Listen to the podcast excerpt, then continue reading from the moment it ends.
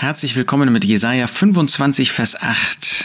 Da schreibt der Prophet, den Tod verschlingt er für immer, und Gott der Herr wird die Tränen von jedem Angesicht abwischen. Was für eine wunderbare Zusage, die Gott macht. Den Tod verschlingt er für immer. Das ist ja ein Vers, den der Apostel Paulus in 1. Korinther 15 in diesem sogenannten Auferstehungskapitel anwendet und auch zitiert. Dann wird das Wort erfüllt werden, Vers 54, das geschrieben steht, verschlungen ist der Tod in Sieg. Wo ist, o Tod, dein Sieg? Wo ist, o Tod, dein Stachel? Ja, wunderbar. In der Auferstehung des Herrn Jesus, da ist der Tod verschlungen worden. Für immer. Und zwar für diejenigen, die an den Herrn Jesus glauben. Natürlich, diejenigen, die den Glauben ablehnen, die Jesus Christus als Retter ablehnen, für die ist der Tod nicht verschlungen. Sie kommen in den zweiten Tod, den ewigen Tod, das ist der Feuersee. Furchtbar.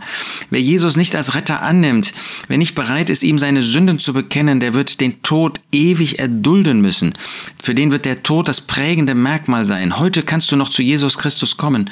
Heute kannst du dich noch bekehren. Heute kannst du ihn noch als Retter annehmen. Dann gilt auch für dich, dass der Tod verschlungen ist. Und in dem ewigen Zustand, da gibt gibt es keinen Tod mehr. Da ist der Tod wirklich verschlungen. Da hat der Tod jede Macht, jeden Sieg verloren. Aber schon heute gilt auch für uns, und Gott der Herr wird die Tränen von jedem Angesicht abwischen. Das heißt, wir haben heute noch mit Tränen zu tun, aber er wischt die Tränen ab. Wenn du in Trauer bist, da gibt es ihn, diesen Gott der Liebe, der Barmherzigkeit, der Zuwendung, der die Tränen abwischt. Hier in Jesaja 25 geht es um das tausendjährige Reich.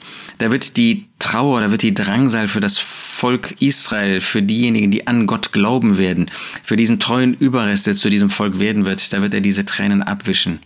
In Offenbarung 21 lesen wir, dass für uns im ewigen Zustand auch diese Tränen abgewischt werden, dass nicht einmal mehr die Erinnerung an das Leid in unseren Herzen vorhanden sein wird. Wir werden in dieser Glückseligkeit, in dieser Herrlichkeit werden wir nur noch Freude besitzen. Aber wunderbar, schon heute gibt es einen, der die Tränen auch bei dir abwischt. Vielleicht bist du in Trauer, vielleicht bist du in Not, vielleicht bist du in gewissen Ängsten, Beängstigungen. Da gibt es einen, der sieht deine Tränen, der zählt deine Tränen und er wischt sie ab.